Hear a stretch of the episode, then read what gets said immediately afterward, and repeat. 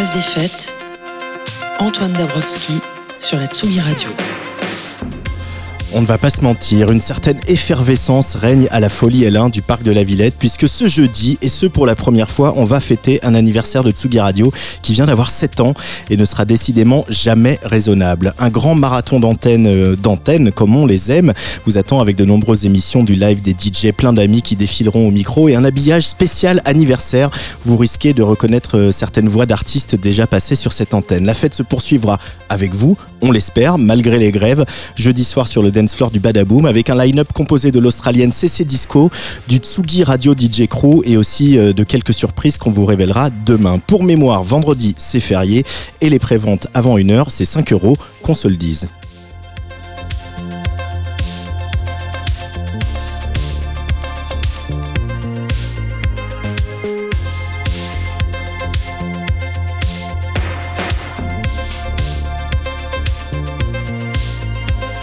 Place des fêtes, c'est le rendez-vous musique et culture de Tsugi Radio, chaque mardi en direct euh, au programme Zimmer Croc Love avec son second album Amour qui vient de sortir. Interview et mix en direct en fin de parcours. On parlera Pinard aussi avec Antonin Roméas du Bacchus Social Club. Euh, on parlera aussi de punk italien avec notre chroniqueur italophile Benoît Félix Lombard. À ce micro, on retrouvera Alexis Bernier, le directeur de la publication de Tsugi, pour parler de notre couverture événement consacrée à l'argent du live. Mais pour commencer cette émission, on va parler de notre sujet de prédilection, l'émergence, comment repérer et accompagner de jeunes artistes, comment leur fournir les outils et l'aide dont ils ont besoin pour qu'ils rencontrent leur public, comment remettre de l'humain dans un monde de plateformes et d'algorithmes. C'est une démission du FAIR, un dispositif créé en 1989 par le ministère de la Culture. On parle de tout ça aujourd'hui sur tsugiradio.fr avec mes deux premiers invités, Julien Soulier, le directeur du FAIR, et une ancienne lauréate qui a ses habitudes sur Tsugi Radio, la productrice et DJ Colling Marianne. On écoute tout de suite Saboularium.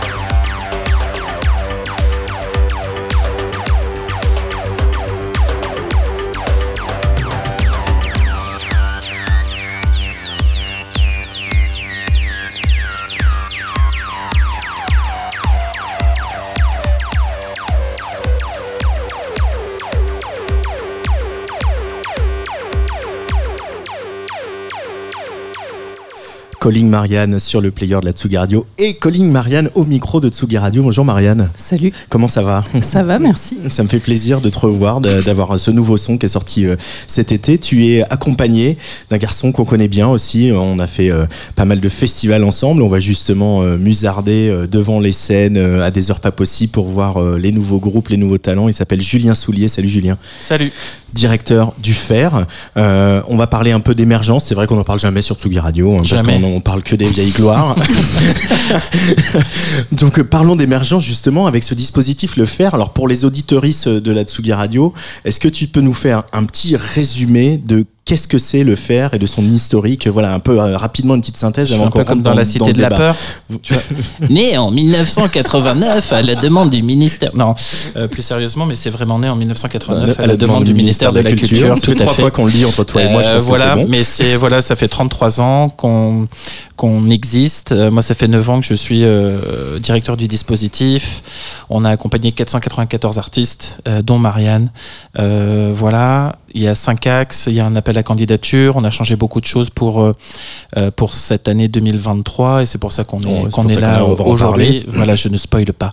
Euh, mais en gros, voilà, on, aide les artistes avec un soutien financier, avec des formations, parce qu'ils sont auteurs, compositeurs, interprètes, voire producteurs aussi maintenant, pas mal de, de leur partie master. Et donc, c'est un métier à part entière. et donc, on est là pour essayer de leur expliquer un peu qui ils sont dans cette filière et quelle place ils doivent avoir.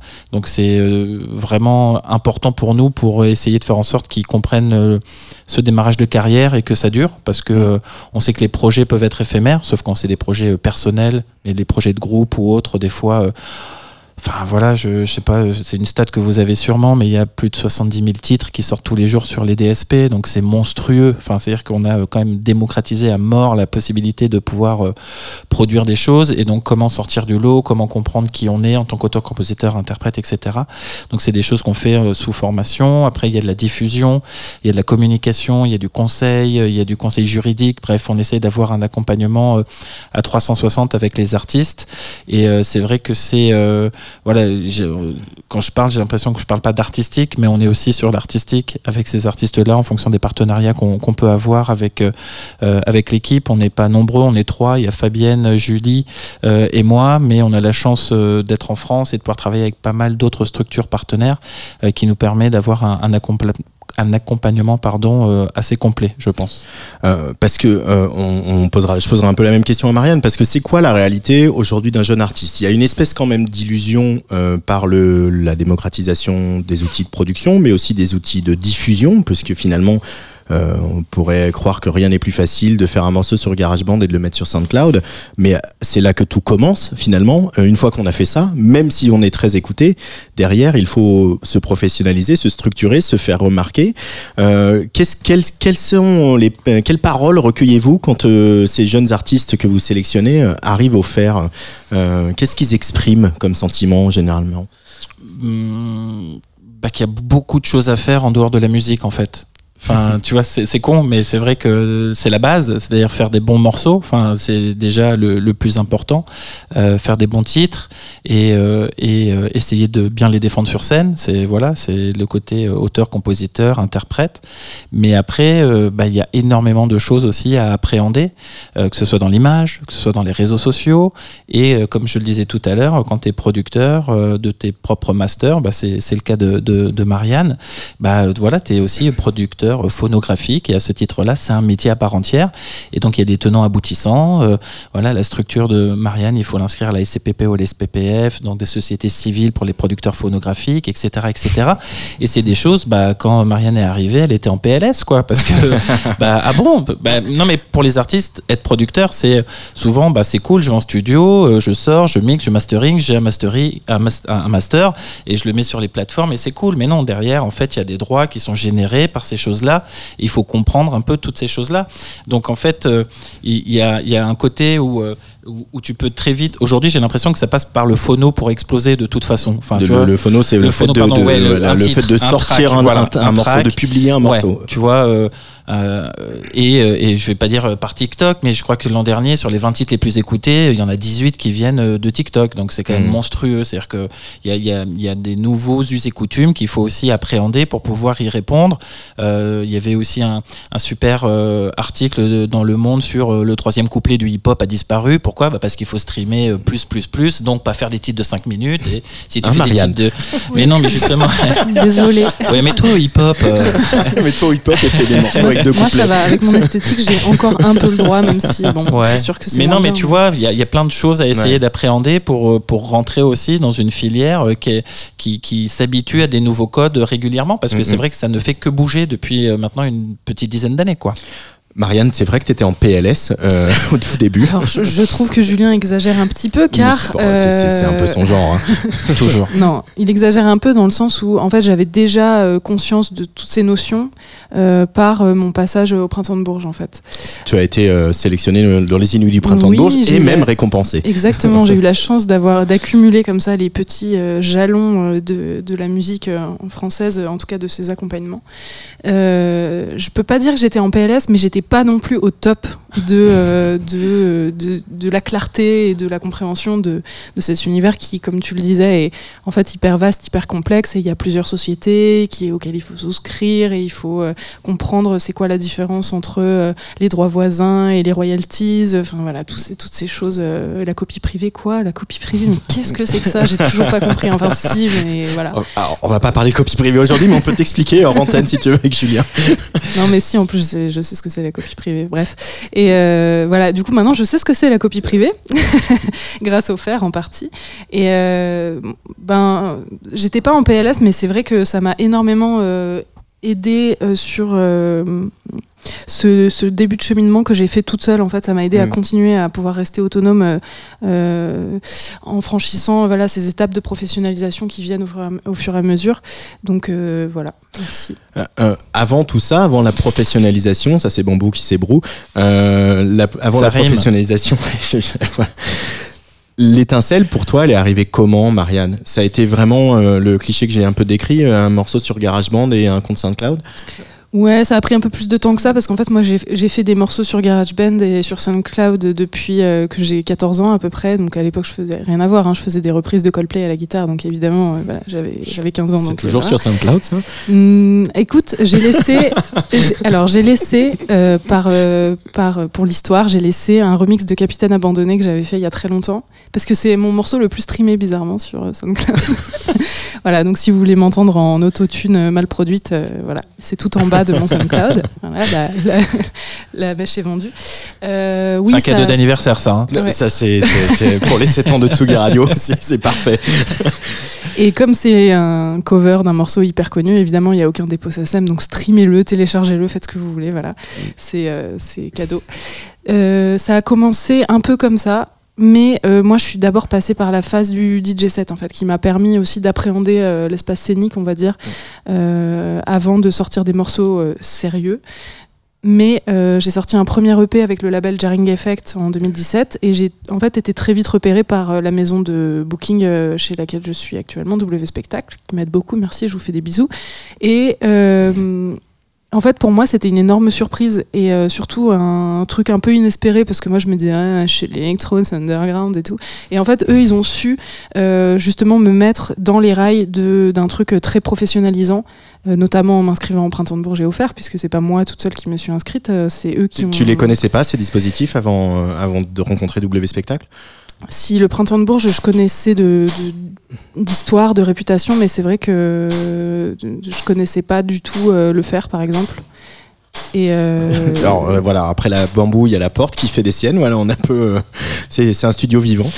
Euh, voilà, et, et c'est vrai que c'était une, une, chance de pouvoir euh, accéder à ces dispositifs parce qu'ils sont en fait essentiels. Quand je me suis rendu compte de tout ce que j'ai appris dans ces formations, je me suis dit, mais les gens qui n'ont pas la chance, euh, sans parler d'être sélectionnés, mais qui n'ont même pas la chance de savoir que ça existe, en fait, c'est des gens qui, soit qui vont percer par des moyens tout autres, comme tu le disais par exemple, des TikTok et des trucs beaucoup plus modernes que nous, parce que moi aussi, en fait, je suis vieille hein, par rapport à TikTok.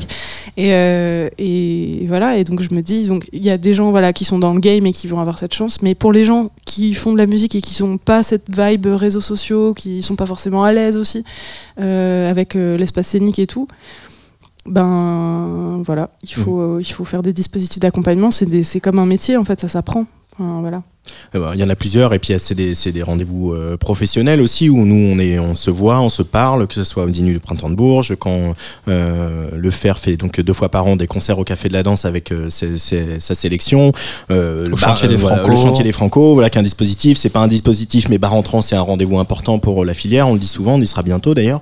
Euh, euh, Julien justement quand ils arrivent, quand Marianne arrive, alors la formule euh, va un peu changer en 2023, on va en parler, mais quand euh, Marianne arrive, euh, qu'est-ce que c'est quoi la, la palette des choses que le fer propose à, à- à- à- typiquement dans le voilà et pre- prenons un, un cas d'espèce avec Marianne qu'est-ce que vous avez proposé à Marianne dans ce Bah, cas particulier de la productrice DJ Bah, dé- euh, déjà de de se rencontrer, de savoir qui elle est en tant que personne et son parcours aussi. C'est important de savoir justement euh, est-ce que c'est des gens autodidactes, est-ce que c'est des gens qui ont fait des conservatoires, euh, des gens qui savent lire ou écrire la musique, qui ont eu plein d'expériences musicales avant ou pas.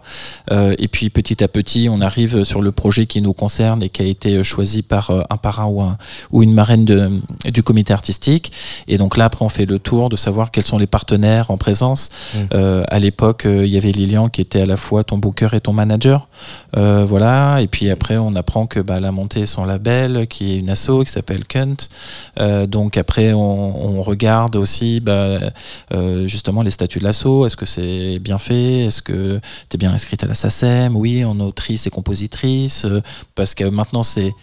forcément les deux, mais à l'époque, tu pouvais être que autrice ou que compositrice.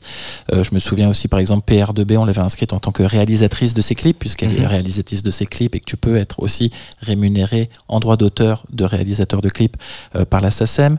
Euh, toutes ces choses-là. Donc, on fait un espèce de diagnostic à, à l'entrée aussi. Pour C'est le mieux- contrôle technique quoi Ouais, mais c'est mieux comprendre la personne, le projet, l'entourage, Mm. euh, savoir euh, quel contrat il y a. Est-ce que euh, justement on est en début d'aventure avec tous ses partenaires, en milieu, en fin Euh, Parce que tu as un pack de préférence en édition, euh, tu peux en être au début et puis tu vas travailler avec ces gens-là pendant 3, 4 ou 5 ans ou être plutôt à la fin parce que tu as déjà travaillé avec eux, etc. Donc c'est pas les mêmes rapports euh, avec, la filière non plus. Et une fois en fait qu'on comprend mieux la, la personne, on lui dit bah déjà nous on va t'aider euh, financièrement à pouvoir euh, justement euh, appuyer sur les endroits euh, dont, dont, tu en- tu- dont tu auras besoin pour la suite. Et cette bourse, euh, à l'époque, toi, c'était combien? C'était 8 ou 10 000 Je sais plus. Neuf. 9 Ah, t'as pas fait toute la formation? Si, si, 9 c'était 000. 9 9 000, ok, c'était 9 000 euros. Je sais plus, parce qu'on la change tous les ans en fonction des, des Ouais. montants des subventions qu'on a. Euh, et donc, euh, donc, avec cet argent-là, ce qui est quand même un, un petit quelque chose, ça Mm. permet quand même d'avancer sur, sur pas mal de, de points. Euh, bah voilà, très concrètement, Marianne, tu te souviens à quoi tu as employé ces- ces- cette bourse de 9000 euros euh, voilà, dans les grandes lignes? Bien sûr. Alors figurez-vous que même euh, tout n'a pas encore été utilisé puisque j'ai des projets liés à cette bourse qui sont toujours en cours. Euh, Qui peuvent être des clips, des, euh, des- de la scéno. euh, En fait, ça peut être tout euh, ce qui a trait au projet. Euh, Mm. Ça peut être de la promo, ça peut être du pressage de vinyle, ça peut être du mastering, ça peut être euh, de la, de la résidence, ça peut être euh, payer un graphiste, ça peut être euh, tout. Tout ce qui est un logiciel. Euh, acheter du matériel, acheter un logiciel, euh, enfin voilà, tout, tout, ce que, tout ce dont un artiste pourrait avoir besoin, et souvent on a besoin d'argent quand on est artiste et surtout quand on Mm. démarre. Donc euh, oui, c'était une, une chance extraordinaire d'avoir cette somme qui était euh, plus conséquente que tout ce que ma- mes droits d'auteur de musique m'avaient jamais rapporté. Enfin voilà, Ouais. j'aurais jamais pu euh, accéder à, des, à, ce- à cette professionnalisation, à ces prestations de professionnels euh, sans cette bourse. Donc c'est vraiment euh, hyper intéressant.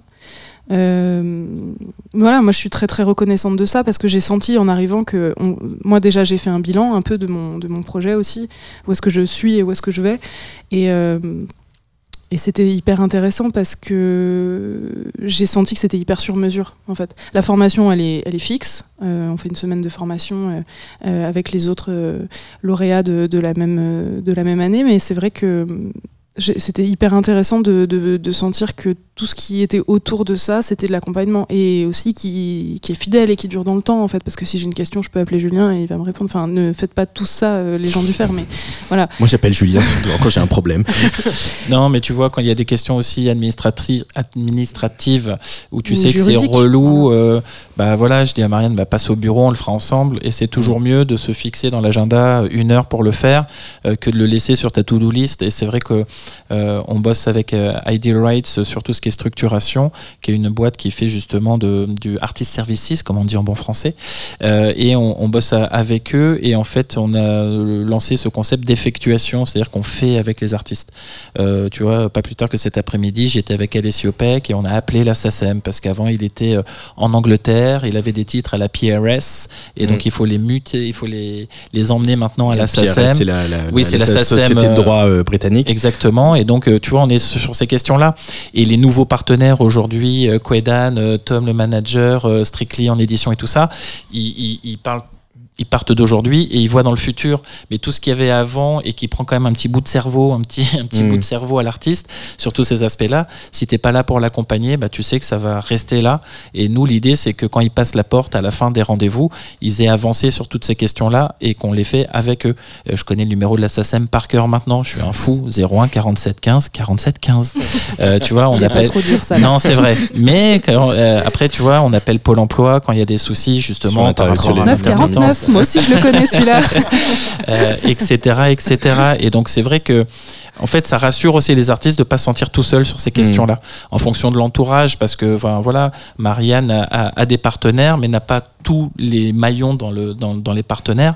Euh, elle a un distributeur, euh, c'est The Orchard, avec qui, bah, justement, tu vois, c'est, euh, on a discuté avec Marianne, comment on mm-hmm. fait pour la suite. J'ai dit, bah, moi, je connais bien Philippe là-bas, je pense que ça peut être la cam, parce mm-hmm. que c'est aussi international par rapport à ta musique et tout. Il a écouté, il a kiffé, il a mm. proposé un contrat. Donc, on est là aussi pour essayer de trouver les bons partenaires au bon moment par rapport aussi à, l'avancée des projets.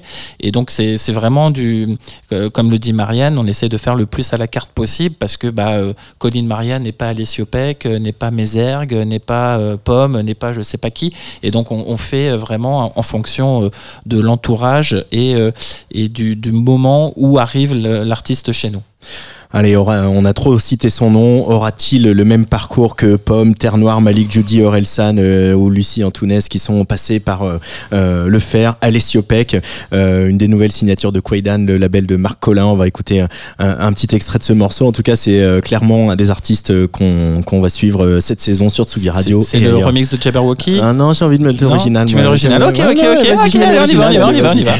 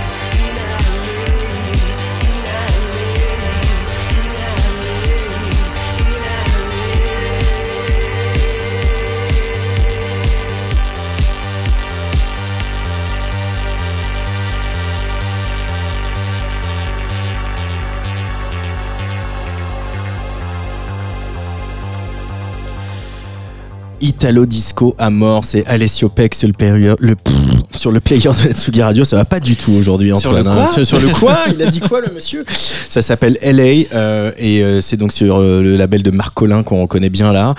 Alessio Peck, c'est un des lauréats de, de la deuxième sélection de, de 2022, Julien Soulier. Bien joué, Bah, tout bah, à ouais, bah, J'ai quand même fait un peu mes devoirs, même si j'arrive pas à parler.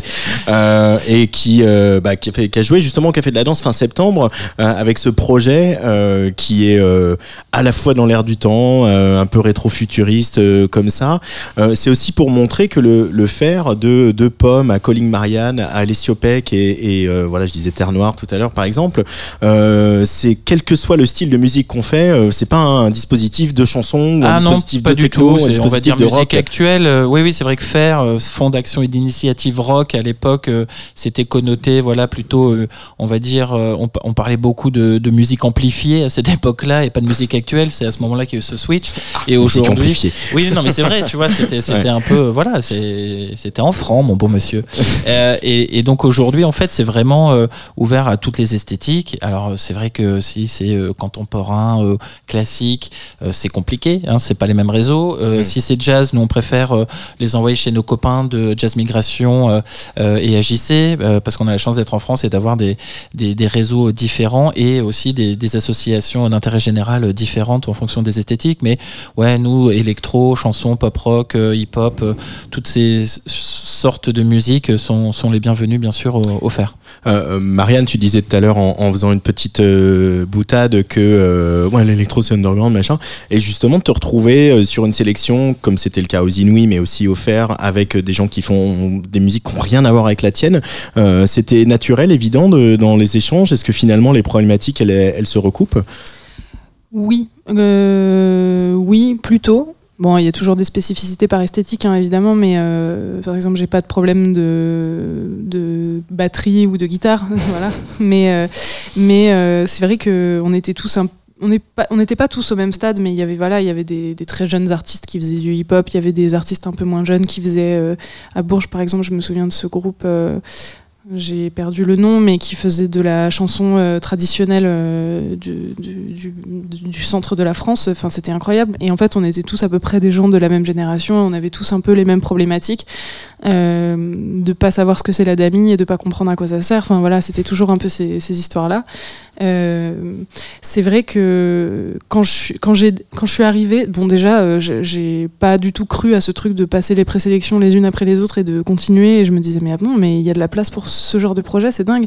Et en fait, ça m'a permis de comprendre que ma musique, elle était euh, en fait hyper accessible parce que moi, j'avais l'impression que c'était euh, niche, hyper niche, ce que je faisais, parce que euh, je me reconnaissais dans peu de projets. mais en fait, c'est pas parce que ça ressemble à rien que, enfin, à rien de ce qui est très évident que que c'est underground des niches. Et donc, en fait, ça m'a permis aussi de mieux comprendre mon propre projet, d'avoir ces retours de professionnels via ces dispositifs, quoi. Parce que c'est un c'est un peu vertigineux ça au début là, quand justement on te présente bah il y a la DAMI et puis il y a la SCPP et puis il y a la SACEM et puis euh, Ouais, faut c'est demander des aides de sub là et puis là le, CN, le CNC peut t'aider pour ton clip etc et il y a un truc une espèce de euh, voilà Ouais, de, spirale qui s'ouvre et tu te dis mais on va je vais jamais y arriver quoi. Il y a un peu ça, euh, c'est vertigineux pour deux aspects, celui-là que tu viens de décrire et aussi l'autre qui est un peu euh, ce- cet éternel. euh, je- enfin, tous les artistes sont pas comme ça, mais les artistes émergents souvent ont pas confiance, en, pas beaucoup confiance en eux et, et euh, c'est un peu dur de croire, euh, je Mm. trouve, qu'on puisse autant s'intéresser à ton projet. Enfin, moi j'ai toujours l'impression que parfois euh, il y a un petit fond de moi qui est en mode, bon, ils vont me faire plaisir. Bon, euh, j'ai compris au bout d'un moment que qu'il y avait un, un vrai potentiel dans ce que j'avais à proposer, mais c'est vrai qu'il y a un peu ce syndrome de l'imposteur euh, qui est à la fois générationnel et aussi lié à mon genre, je pense, euh, qui, qui, qui peut mettre un peu des entraves et ces dispositifs permettent aussi de vachement prendre confiance en fait en son projet et, et en voilà donc c'est vertigineux pour ces deux aspects-là. D'un, euh, on, te, on te reconnaît en tant qu'artiste donc ça fait drôle et euh, ça fait beaucoup beaucoup de, choses à entendre et à comprendre euh, d'un seul coup quoi. Julien Soulier, comment cette sélection est-elle opérée? Et est-ce que justement, ma- Marianne vient de le dire, voilà, est-ce qu'on, quand on est une femme qui fait de la techno, il y a des questions qui se posent de légitimité parce qu'il y a moins de modèles que de modèles masculins. Est-ce que justement, par exemple, c'est des critères que que vous avez en tête, la représente la parité, les, les- minorités ethniques ou sexuelles euh, Nous, en fait, de genre. con- contrairement à peut-être d'autres tremplins pris ou dispositifs, on est vraiment sur le coup de cœur artistique d'un comité artistique qu'on choisit. C'est-à-dire que nous, il y a 14 lauréats par an et il y a donc 14 personnes, et donc 7 hommes, 7 femmes, qui vont choisir les lauréats. Et après, justement, on essaye de, de faire en sorte que chaque personne euh, mette ce qu'elle a envie de défendre dans son choix. Et donc, effectivement, on pourrait commencer à dire euh, ah oui, mais alors il faut de l'anglais, il faut du français, ah, mais il faut du Paris, et puis il faut du Bordeaux, et puis il faut du Rennes. Ah, mais oui, mais s'il y a du Rennes, faut du Lille, et puis s'il y a du Lille, il faut du machin, et puis ah, bah, il faut de l'électro, et puis il faut ceci, cela. On n'en est pas là, on n'a pas de quota sur ces histoires-là, on est vraiment sur un coup de cœur en, expliquant aux gens bah, ce qui est important, c'est que si vous pensez qu'aujourd'hui il faut more women on stage, ben, prouvez-le dans votre choix aussi. Et donc en fait, comme c'est des choses qui sont vraiment euh, très présentes dans la filière en ce moment, ben, on s'est retrouvé par exemple pas sur cette sélection, même si euh, entre Claire Days, Anna Magidson, on a quand même des projets euh, féminins, mais sur les sélections d'avant, euh, avec justement euh, Joko, avec Gata, avec, enfin voilà, il y avait cinq projets féminins euh, Mhm. qui, qui étaient sur les sept. Donc euh, voilà, moi, moi, je, je préfère que ça se fasse de façon naturelle et avec, euh, et, en fait je leur explique, je leur dis maman, en fait, par je le vais- jury quoi. oui, c'est ça, c'est vrai, c'est le comité artistique et donc leur dire bah, choisissez et après bah, si on se retrouve que avec ce style de musique ou autre ou quoi, bah, c'est que nous on n'avait peut-être pas bien fait notre comité artistique, mais de toute façon j'irai défendre vos choix puisque c'est des choix artistiques et on préfère ça que de dire bah non je vais donner euh, 10 points à Colline Marianne et 5 points à machin et au final faire une espèce de consensus mou. Mm. Et donc c'est plutôt à nous de faire attention de choisir des gens qui ont des justement des postes euh, parce qu'on prend des gens de la filière qui sont éditeurs, tourneurs, producteurs, etc. qui ont quand même des envies artistiques différentes de façon à pouvoir avoir aussi euh, quelque chose euh, représentatif de ce qui se passe aujourd'hui en France quoi. Et Oui. c'est pas que de l'urbain, euh, c'est pas que de l'électro, c'est pas que de la chanson, c'est un mélange de tout ça. Euh, voilà, on n'est pas là pour représenter le top 20 de, de Spotify offert. Alors, le- l'heure tourne, on va quand même parler de, de 2023, parce que le dispositif évolue un petit peu. à Euh, Les candidatures euh, pour les deux, la première session de 2023 se, se clôture demain, le 9 À novembre. midi. À midi. Donc Voilà. voilà. vous avez toute la nuit, les gars et les filles. et Ouais, les mais là on a vu qu'il y en avait qui, arrivaient à le remplir en moins d'une heure, hein, donc ça va, on a simplifié quand même pas mal le Ça dossier. se passe sur euh, le, le site lefaire.org, hein, Tout je le à dirai fait. tout à l'heure. Alors, pour- comment il évolue et pourquoi cette évolution, Julien Soulier? Alors l'évolution, euh, en fait, il y a eu euh, 2020-2021, on va pas revenir sur ce qui s'est passé, et c'était quand même assez compliqué, et on voulait être encore plus présent à la reprise et à la relance pour l'émergence, euh, parce que c'était déjà compliqué avant, mais là, ça l'est encore plus, et donc on s'est dit, bah, on aimerait bien accompagner plus de lauréats à partir de, de, de la suite, Euh, et donc on a décidé d'accompagner 20 artistes à partir de 2023 en deux programmes distincts. Il y a un programme émergence et un programme expérience. Dans le programme émergence, il y aura 14 lauréats à l'année et dans le programme expérience, il y en aura 6. Et donc en fait, à chaque session, on va garder les deux sessions par an, euh, il y aura 10 lauréats donc à chaque fois, 7 et 3 et 7 et 3. Je sais pas si c'est très clair, mais en tout cas sur lefaire.org, tout est bien clair. Et l'idée, c'est d'avoir un programme émergence avec des artistes peu entourés euh, professionnellement, mais qui veulent se professionnaliser, où là, on va s'occuper à la fois du projet artistique avec un soutien financier et euh, tout l'accompagnement qu'a pu avoir euh, Marianne, par exemple. On rajoute d'autres choses, dont un séminaire artistique entre tous les artistes, parce qu'on s'est dit, bah, c'est dommage, ils se rencontrent tous pendant une semaine, on va parler effectivement fiscalité, droit d'auteur, droit voisin, les contrats et tout ça, mais derrière, il n'y avait pas ce temps de trois jours. Mhm. Et donc là, par exemple, en, juin 2023, on partira à la Nef à Angoulême et on dira aux artistes qui se seront rencontrés au mois d'avril, bah venez, on va kiffer. On n'a aucune obligation de se dire que ça va aller en radio, que ça va être euh, ceci sur un album ou quoi, mais venez juste kiffer et allons jusqu'au au kiff artistique et parce que maintenant vous vous connaissez. Donc on a changé quelques petites choses justement sur ce, sur ce programme-là. Et le programme expérience, il est là aussi pour euh, un peu répondre aux gens qui nous disaient ah oui mais pourquoi euh, un tel il a le faire, il en a pas besoin? Euh, parce que les gens voient un projet qui est déjà repéré par la filière, qui a déjà des partenaires, qui stream et qui remplit déjà un peu des salles. Mais moi, je pense à l'artiste, en fait, qui porte ce projet. C'est pas parce que tu stream et que tu vends que derrière, tu comprends justement les droits d'auteur, les droits voisins. Euh, euh, Marianne parlait de la DAMI, toutes ces choses-là. Donc l'idée, c'est d'avoir un programme qui soit plus pour les artistes déjà repérés, qui ont déjà, qui ont déjà un peu un, un, entourage fort, mais qui veulent, eux, se, mieux comprendre leur métier. Mmh. Disais parce que Marianne tout à l'heure disait oui, c'est parce que c'est presque un métier. Ben non, en fait, c'est un métier, c'est complètement un métier. T'es autrice, compositrice, interprète et en plus productrice. Ben voilà, ça fait quand même beaucoup de casquettes. Et donc l'idée, c'est de, mieux appréhender ces choses-là parce que voilà, on est d'intérêt général, nous, on n'a rien à gagner. Et c'est aussi par ce biais-là qu'on arrive à, avoir la confiance des artistes parce qu'ils savent que derrière, en fait, ce qu'on va leur dire, c'est pour leur bien et c'est pas forcément euh, euh, ce que choisirait un tel ou tel partenaire. Mais voilà, en tout cas, nous, on est là pour les artistes essayer de défendre mieux euh, justement leurs, leurs intérêts. les autonomiser, on n'est plus à, l'époque des, des, directeurs artistiques des Murges aussi, c'est ça qui a beaucoup changé euh, euh, dans tout ça. Marianne, ça, on va enchaîner dans cette émission. Juste avant de te laisser filer, est-ce qu'on va avoir des nouveaux morceaux bientôt, des nouveaux lives, des, des, choses qui vont se passer du côté de Calling Marianne? Oui. Ah bon, c'est bien ça. Mais je peux rien dire pour l'instant. Bah, ça, ça, fera un prétexte pour revenir. Mais oui, oui, il va, il va, bien évidemment, le projet étant toujours en, en activité. Hein, voilà, ne nous y trompons pas. Euh, j'ai des concerts qui sont prévus euh, pour 2023. Euh, j'ai notamment une date à Dijon que j'ai très hâte de faire à la vapeur avec Chloé. Qui sera en DJ set et moi en live. voilà, donc des jolies dates. Et puis il y aura aussi des nouveaux singles qui vont sortir et bien évidemment l'album. Oui,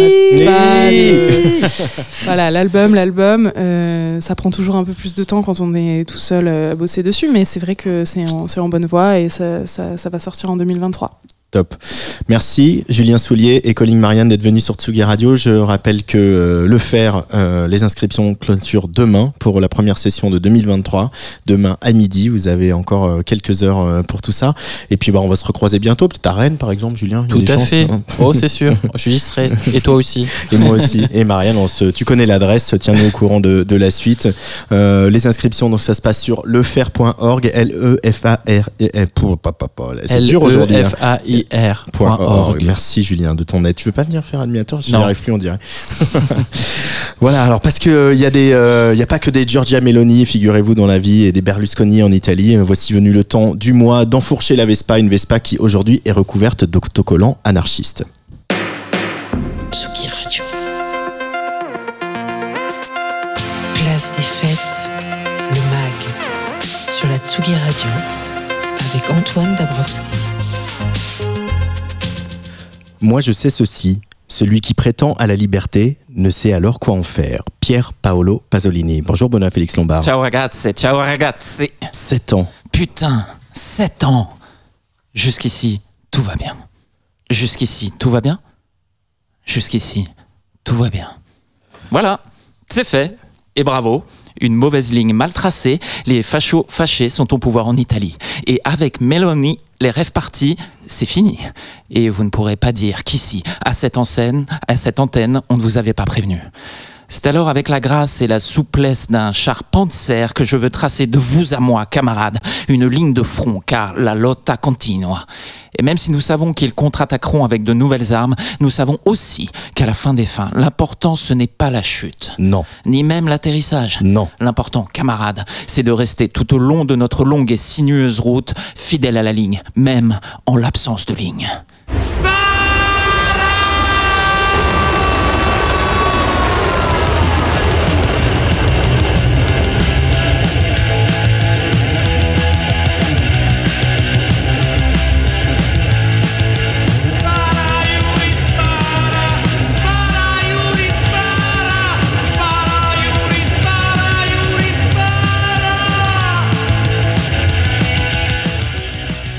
Quatre accords de guitare aussi sophistiqués qu'un abri anti-aérien soviétique, une batterie boîte à rythme lancée inarrêtable sur l'autoroute de l'Est, des paroles haïku hurlées à la cantonade façon mine anticapitaliste, pas de doute, nous sommes du côté de Bologne dans les années 80. Et cet espace-temps, c'est aussi et peut-être avant tout un label, Attack Punk Records, créé par la militante transgenre Elena Velena, dite Jumpy Velena, dite anciennement Giampaolo. Figure de proue de la frange anarcho-punk du Movimento 77, Elena, également chanteuse du groupe RAF Punk, se sent Esclave dans la ville la plus libre du monde. et veut troubler les choses au clair, jusqu'au clash eux-mêmes. Car quand le groupe anglais débarque à Bologne en 1980, c'est au cœur d'une manifestation organisée contre eux, parce qu'ils seraient politiquement inconsistants et vendus au grand capital pour avoir signé chez la Major CBS. Dans l'Italie d'alors, n'est pas punk qui veut, c'est troublement clair? En 1984. Velena adoube le groupe de Reggio Emilia Cicicipi Fedeli alla linea, URSS fidèle à la ligne en bon français, et produit leur premier EP Orthodossia, Orthodoxie. Une promesse de compromis et de légèreté donc dans une Italie en transition du terrorisme des armes à celui de l'ultra-consommation, un pays qui a déjà bien besoin d'être soigné.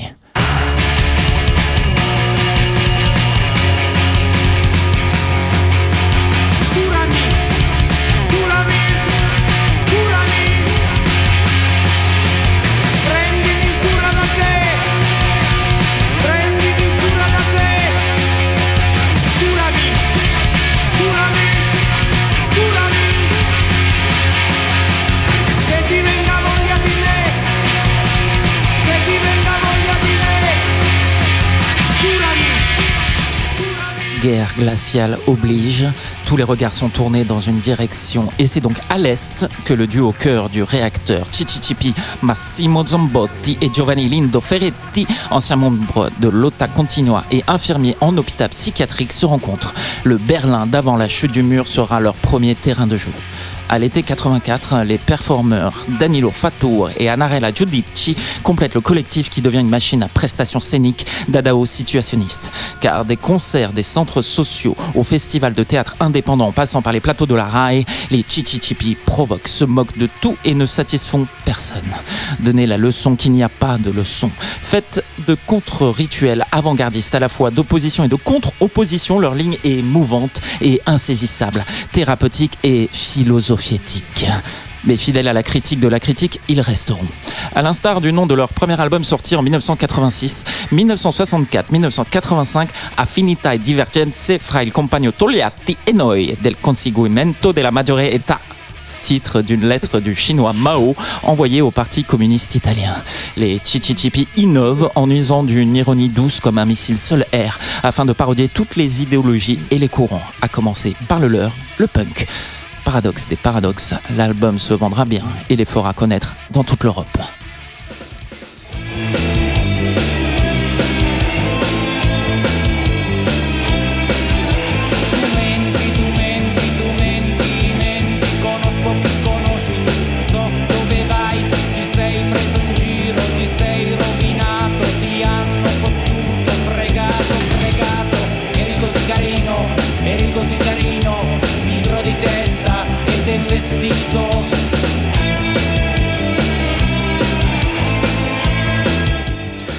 Tu ne fais rien de mal, rien de ce à quoi tu crois. Tu ne sais pas ce que tu veux, tu ne réussiras pas à l'obtenir. Rien n'est gratuit, rien ne va. Les lumières des enseignes n'attirent que les imbéciles. Eh oui, chez les Chichichipi, c'est simple, ça tire sur tout ce qui bouge. Ceux qui parlent trop fort et manquent de consistance, comme le Sex Pistols, Johnny Rotten, ou toutes celles et ceux, aussi nombreux en Italie qu'en France, passés du Colmao au Rotary Club. Je n'ai malheureusement pas le temps d'en citer ne serait-ce qu'un quart. Mais voilà, leur ligne, c'est de ne pas en avoir. Le groupe signe chez Virgin Dischi pour la sortie de leur deuxième album en 1987, Socialismo et Barbarie. Provocation des provocations Une grande trahison pour une partie de leur fanbase. Mais tout n'est pas perdu à qui sait quoi faire de sa liberté, puisque le confort d'une major leur permet d'explorer de nouveaux sons, mixer le punk avec le disco, l'indus ou la musique de chambre. Il gagne surtout une nouvelle groupie en la personne de l'indépassable Amanda Lear. Le groupe réinterprète sa chanson Tomorrow. Elle prêtera sa voix à leur track Inch'Allah ça va, entièrement chantée en français. L'histoire avance et elle seule n'a pas de fin. 1989. Le mur de Berlin s'effondre et l'événement scelle la victoire d'un camp sur l'autre. Les Chichichipi en tirent les conséquences. Un dernier concert en URSS avant l'effondrement. Une boucle bouclée. Les Chichichipi changent de nom et deviennent les CSCI pour Consorzio Suonatori Indipendenti ou Union des musiciens indépendants. Les membres du groupe changent aussi. Mais demeure une ligne sans ligne, contradictoire, libre. Rire des défaites, mais rester fidèle à la croyance qu'une victoire du mieux pour toutes et tous est possible. Tomorrow.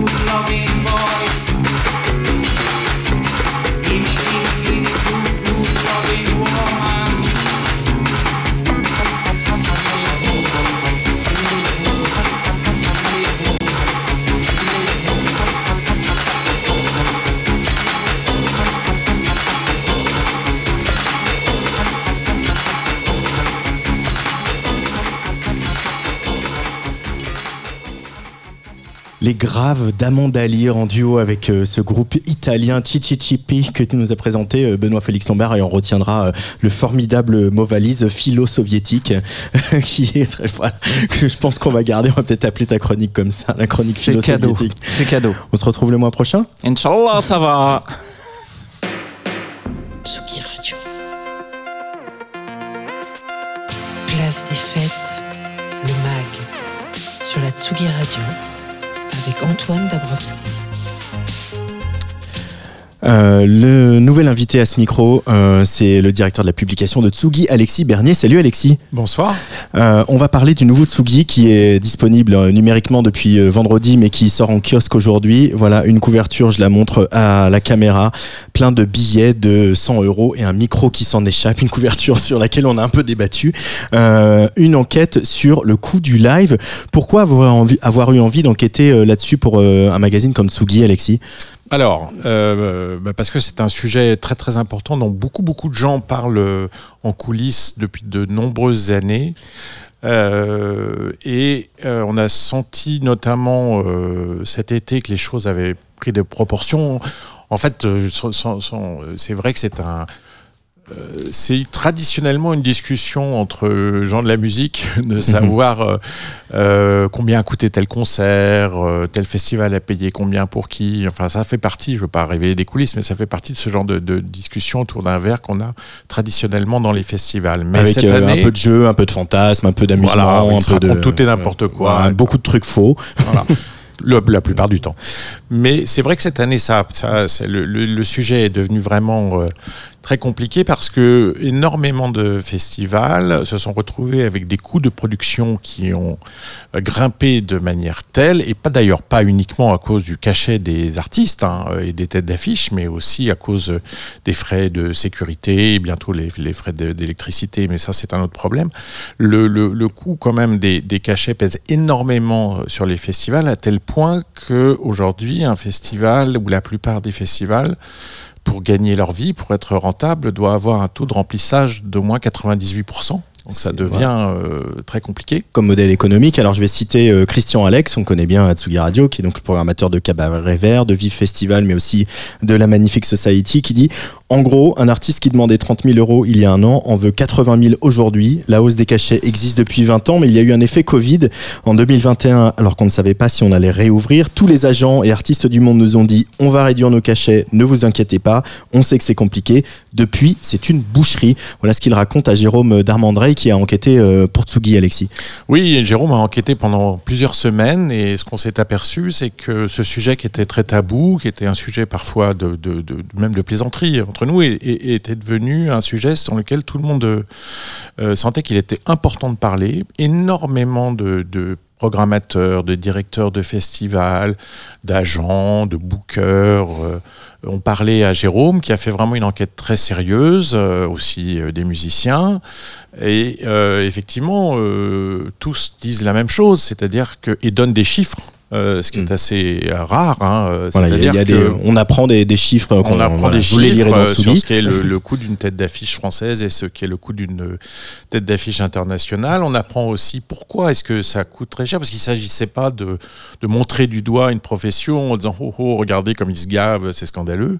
Vraiment, euh, le travail pas- c'est pas du tout ça. euh, c'est- aussi de comprendre. Donc, euh, euh, Jérôme a aussi euh, essayé de savoir combien coûtaient ces lives aujourd'hui, parce que toutes ces lumières, toutes ces scénographies importantes qui ont été euh, rajoutées ont un coût.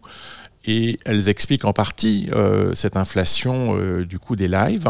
Voilà, donc il y a que- Thierry Langlois d'Unité, Simon Audet euh, de W Spectacle ainsi que ainsi que Oui, ou Angelo Doudou Gopé euh, de, de Live Radical, Nation, euh, Angelo Radical, de, de Live Nation. énormément de gens en parlent et s'expriment euh, et, et racontent un peu les, les coulisses d'une situation qui est euh, totalement mortifère. Là, vraiment, on est, on, ça ne va pas.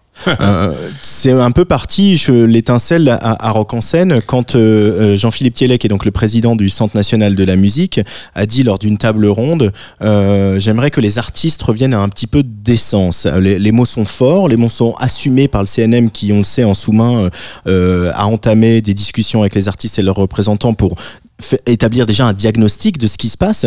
Ce diagnostic, on, on- on le fait aussi dans Tsugi. On parlait du, de, voilà, évidemment, des, on imagine les coûts de transport, les coûts de, de production de ces spectacles. Et il y a aussi un chiffre qui est révélé, je crois, par, euh, euh, par euh, Thierry Langlois, qui raconte qu'il faut quand même un certain nombre de concerts avant de rentabiliser euh, un live, une production, donc une scénographie, euh, le cachet des, des équipes, etc.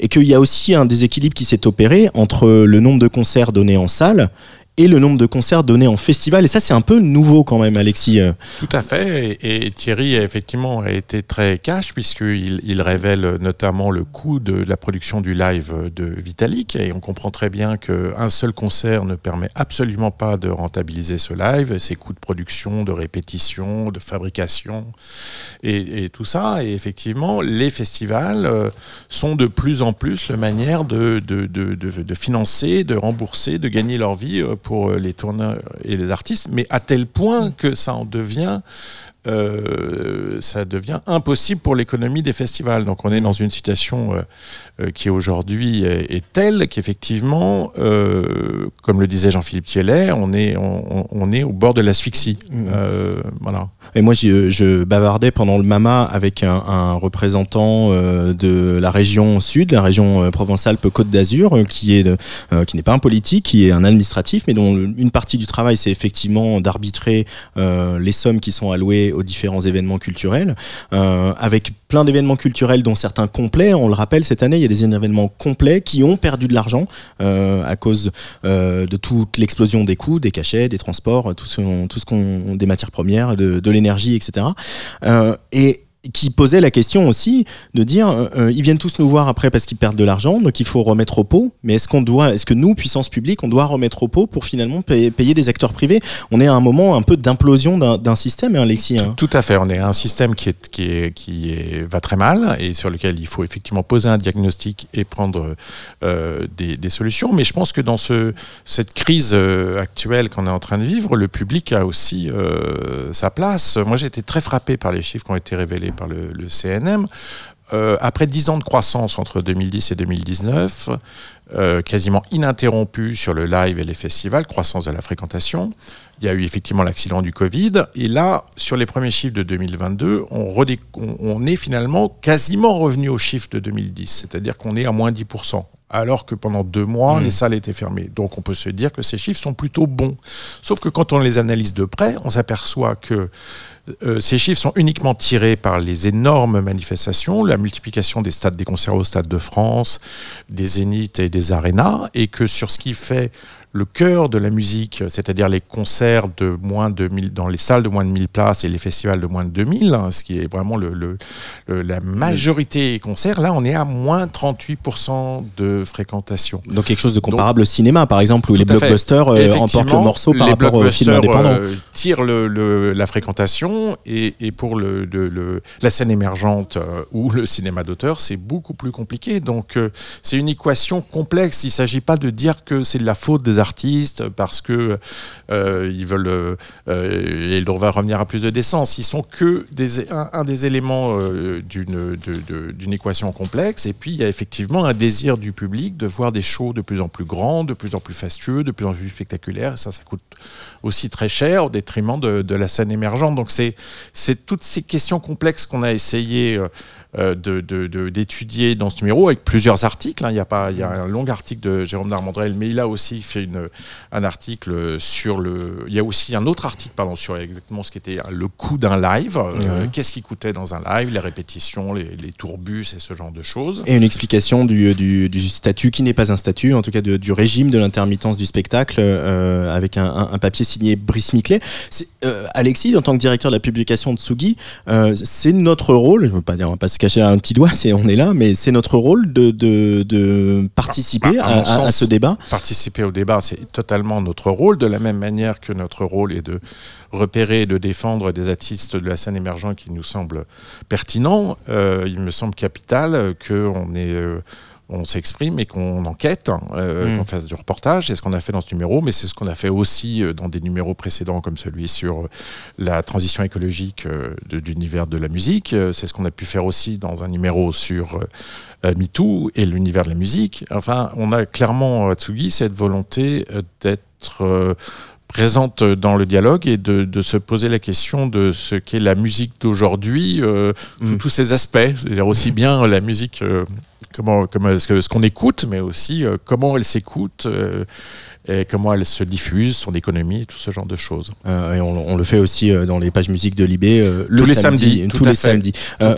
Pour finir, Patrice Bardot l'évoque dans son édito. euh, Est-ce que un nouveau modèle des festivals, qui, pour faire le lien aussi avec le numéro précédent, qu'emprunte par exemple Pitchfork, qui aura lieu la semaine prochaine, depuis déjà l'année dernière, mais Panorama qui a annoncé euh, euh, revoir totalement sa formule l'an prochain, c'est-à-dire aller vers une décroissance, aller vers euh, des moins grosses têtes d'affiche, des moins grosses soirées et, et plus Ouais. renforcer le local, l'émergent, C'est- etc. c'est- Est-ce que ça c'est une, c'est une piste Ouais, euh, C'est évidemment une piste et c'est le choix que font certains festivals. Reste à savoir s'il y aura un intérêt du public et une vraie volonté. Quand euh, on sait, comme je le disais tout à l'heure, que le choix du public semble se porter de plus en plus sur les méga concerts. Est-ce que euh, des festivals décroissants euh, les intéresseront toujours? En tout cas, euh, il y a clairement un, un- un- un phénomène de société et une réflexion à avoir. Cela dit, je, je tiens quand même à dire qu'il n'y a pas que ça dans ce numéro. hein. Donc on, est, on est quand même très fiers à Tsugi. C'est le 155 euh, déjà, plus de 15 ans. Et il y a eu, parmi les choses vraiment quand même assez scoop de, de ce numéro très riche, c'est cette interview de Daniel Vanguard qui est le père de Thomas Bangalter de Daft Punk, alors qui est une personnalité que peut-être les auditeurs ne connaissent pas très bien, mais c'est- quelqu'un euh, qui a quand même eu un rôle important dans la musique, puisque c'est le producteur d'Ottawa, de la compagnie créole, de tous ces tubes disco des années 70 et 80 qu'on n'est pas obligé d'aimer, mais enfin c'est quand même une personnalité très importante, et il n'avait à ce jour jamais donné la moindre interview. Patrice Bardot a fait sa toute première, je crois que depuis il en a donné une ou deux, et il a parlé et raconté effectivement de ses années dans la musique à la faveur d'une compilation qui sort chez Because. Et évidemment, il a parlé de son fils Thomas. Mais ça, je vous laisse découvrir en lisant ce numéro passionnant qui est dans tous les kiosques depuis ce matin. et, et dans les relais, dans les gares. Voilà. Euh, il y a Et aussi, qu'on peut euh, commander sur Internet, Et euh, voilà, et on peut s'abonner. Et euh, aussi à Tsugi, c'est bien abonnez-vous. C'est c'est plus très Tout tendance, mais abonnez-vous à Tsugi. On retrouve aussi Jean-Michel Jarre. On retrouve aussi l'album du mois qui est Special Interest. Ah, Et formidable disque, ça, euh, formidable disque. Ouais. Et on retrouve aussi un autre formidable disque imaginé par Lala Ace et Lojack, euh, issu d'un spectacle, euh, d'un spectacle de danse. On va écouter un extrait de tout ça avant de parler Pinard sur Tsugi Radio. Et oui, Gelati. Ah, je peux rester pour le wet,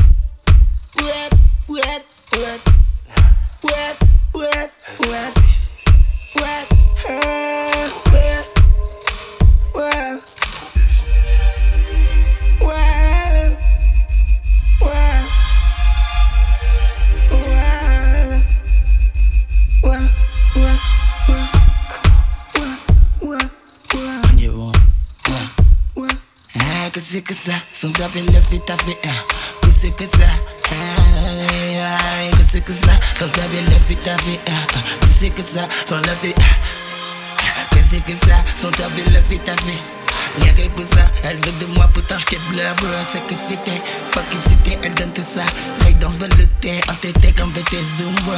Aime, ouais, t'es bête ou quoi, j'suis dans le visé. J'pète un boulot, les ouais, par des fois, euh, t'es là, ça c'est laid. J'pète la vis, elle quand qu'elle bloque, donc j'peux pas tirer. Elle se craint, même t'aimes, bro. Elle décolle, like la lune de yaya, assez chaud. Son big bird, rough, fait du sale sur le Donald. Mais les mille, la cop me dit, bye, Esiaco. C'est vite, cette boîte m'a fait du sale, j'ai pas les mots, hein. Je veux plus prendre mon temps, j'suis dans, j'suis plus comme Peter Pan. Par des déciseurs, j'pense qu'on peut voir un instant. Pas imminent, j'suis sous taille. Elle est down, t'aimerais qu'on try. T'as loupé le coche depuis l'autre night. Tous tes appels, j'réponds abs. On a décollé grâce au joy. Nouvelle pleine lune, nouvelle femme. J'pense à ma négro, l'embrasse. Dans sa pussy, océan drive. On a décollé. Elle est down. T'as loupé le coche depuis l'autre night. Océan Drive, on a décollé. Mon drive. Océan Drive, on a décollé. T'as loupé le coche. On a décollé. T'es bonne, mais faut pas déconner. Tu ça, j'peux le recoller. hein. Sous le désordre, je suis pas désolé, non. Hey, Daniel, je te remarque, je passe en manuel. hein. What auto pour le manuel? Goddamn, pour son bac, faut un manuel. Ah ouais, yeah, pas chez moi. J't'ai dit, baby, pas chez moi. J'connais ton boy, on fera pas chez toi. Jamais, t'es une maudite. Ah yeah, girl, je veux plus prendre mon temps. J'suis dans, j'suis plus comme Peter Pan. Toi et tes six sœurs, j'pense qu'on peut voir qu'un instant. Ah ouais. Tous les mois, donc, on retrouve Antonin Roméas pour parler un peu de vin et de vin nature et de nourriture et de bonne chair. Euh, Il est là, Antonin Roméas, au téléphone de Bacchus Social Club. Salut Antonin. Salut Antoine. Euh, où nous emmènes-tu euh, ce mois-ci? Alors, ce mois-ci, on va chez Bastien Rabois, qui a un super resto à Toulouse qui s'appelle euh, Miam chez Bastien. Euh, donc, comme son nom l'indique, on se régale chez lui. C'est en gros, c'est son concept, c'est vraiment d'avoir, euh, de faire tout dans le restaurant. Il est euh, tout seul en cuisine, tout seul en service. Il a, du coup, il peut accueillir jusqu'à 14-15 convives. Et il a une cuisine vraiment très gourmande avec euh, bah, des vins super bien sélectionnés, plein de vins d'artisans. Et euh, ça fait bah, depuis quelques mois que je suis rentré à Toulouse, j'y vais euh, assez régulièrement et c'est devenu un, un bon copain aussi. Et euh, donc on va parler euh, pendant cinq minutes euh, à la fois de son approche par rapport à la cuisine, mais aussi du vin. Et comme il a fait un, un bon parcours dans la musique, euh, il va aussi un peu en parler. Allez, on l'écoute. Merci beaucoup Antonin Roméas. On retrouve tout de suite donc Bastien, euh, issu du resto chez Miam Bastien. Bacchus Social Club. Miam chez Bastien, j'ai créé ça il y a trois ans et demi. J'avais une expérience dans la restauration, mais aussi dans la musique. Je faisais traiteur et en fait, euh, j'avais envie d'avoir un petit lieu où on puisse se sentir comme à la maison. Donc, un lieu de proximité. Donc, euh, j'ai eu la chance de, de pouvoir trouver ce local et euh, depuis trois ans et demi, voilà, je fais une cuisine à base de produits locaux à 80-90%, sourcés, sélectionnés. Euh, plutôt bistrot plus plus on va dire j'ai pas de spécialité particulière si ce n'est que euh, c'est canaille et je me laisse euh, complètement libre de, de travailler ce que j'aime comme je veux quand je veux Et donc pareil sur les vins. euh, et alors sur les vins, euh, quand j'ai monté le restaurant, j'avais une seule, euh, un seul objectif, c'était de travailler à terme à 100% sur du vin bio, biodynamie nature. Donc il n'y a pas vraiment de label nature, même s'il en existe depuis pas si longtemps, mais euh, je voulais vraiment avoir euh, des vins d'artisans, des gens qui sont passionnés euh, de leur vigne, de leurs raisins, qui, qui passent du temps dans la vigne et dans le, dans le chai pour, pour sortir des vins qui peuvent surprendre parfois, mais on retrouve beaucoup, que ce soit les cépages, les terroirs. Je m'éclate là-dessus, je retrouve le même, euh, la même envie, le même, la même passion que quand j'étais euh, dans le disque DJ, où euh, je regarde des régions, des vignerons, des vigneronnes, et je goûte les cépages, etc. C'est un peu à l'instinct, à la rencontre humaine aussi, parce que c'est ce qu'on c'est ce qu'on aime dans ces métiers. Enfin, en tout cas, c'est ce que j'aime beaucoup. Aujourd'hui, bah tiens, j'ai la carte devant moi. En région Occitanie, j'en ai quand même pas mal, que ce soit euh, vers Gaillac, que ce soit dans le Lot, que ce soit dans l'Aveyron aussi. L'Aveyron est, est une région aujourd'hui, on a énormément de, Avec Pauline Broca notamment. Pauline Broca, euh, Marc Freiss, domaine des Boissières, euh, Nicolas Carmaran, un grand monsieur du vin. Et euh, voilà, sur, euh, sur, dans le Lot, je vais avoir Danis dans la vigne, qui est un jeune qui, qui n'en veut et qui adore la musique d'ailleurs. Il a fait une cuvée spéciale avec le festival Coconut. Euh, Il y a aussi euh, Jérémy Hilouz qui fait des très très bons vins. Et euh, puis après, quand on va côté Occitanie, anciennement Languedoc-Roussillon, là, on a une pléthore de vignerons, vignerons. Bah, il y a Yo-Yo, que j'adore, Potron Minet. Euh, euh, il y a la- le petit domaine là que j'aime beaucoup. euh. Tu avais eu aussi enfin, pas mal de projets sur la musique à- Ouais. avant. C'est quoi exactement que tu faisais euh?